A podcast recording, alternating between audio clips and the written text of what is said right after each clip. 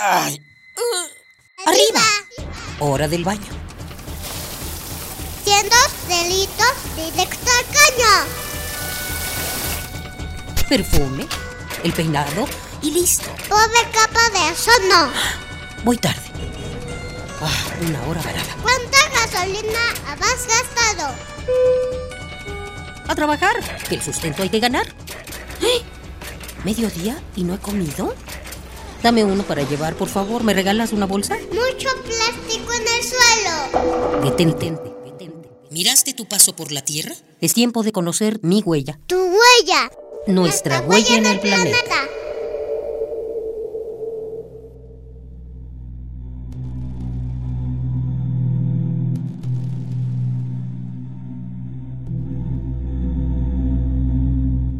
de dimensiones monstruosas.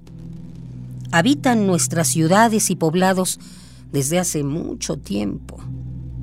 Siempre están ubicados en las alturas y su único propósito es atraer tu atención.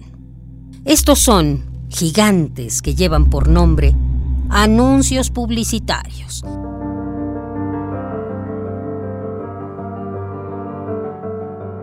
Los anuncios publicitarios están literalmente siempre encima de nosotros.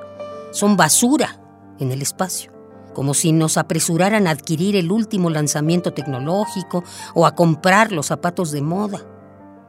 Caminar por la ciudad implica estar expuesto a constantes bombardeos de publicidad en el paisaje urbano.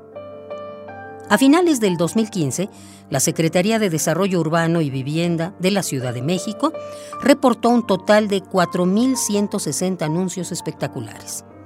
En contrapunto, la organización ciudadana Fundación por el Rescate y Recuperación del Paisaje Urbano señaló que la cifra real podría alcanzar los 9.000 anuncios, de los cuales un 80% están fuera de reglamento. Sin querer, esto ejerce una enorme presión en nosotros, los consumidores, quienes estamos obligados a elegir permanentemente. Pero detrás de este halo de belleza que nos proporcionan los anuncios, hay otra realidad. La economía de materiales, que se basa en el principio de la obsolescencia, es decir, el consumo de productos cuya vida útil es muy limitada, como una estrategia de negocio para comprar más productos. Esto, aunado al aumento de la población mundial, el auge de las tecnologías y las altas tasas de consumo, llevan a los socioecosistemas al colapso.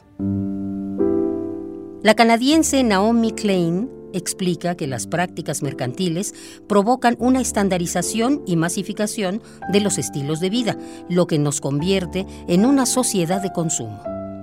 De pronto, todo se cosifica y la vida misma pareciera ser un objeto con un precio cada día mayor.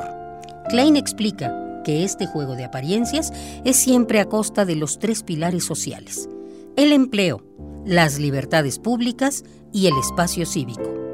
Cabe añadir nuestra relación con la naturaleza y el ambiente, mismos que hacen posible la vida en el planeta.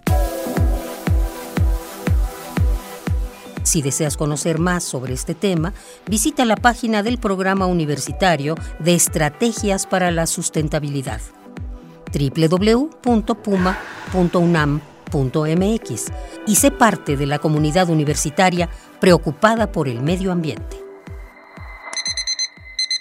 ¡Ay! ¡Arriba! Hora del baño. Siendo delitos directo al caño perfume, el peinado y listo. Pobre capa de eso no. Voy tarde. Ah, una hora varada. ¿Cuánta gasolina has gastado? A trabajar, que el sustento hay que ganar. ¿Eh? ¿Mediodía y no he comido?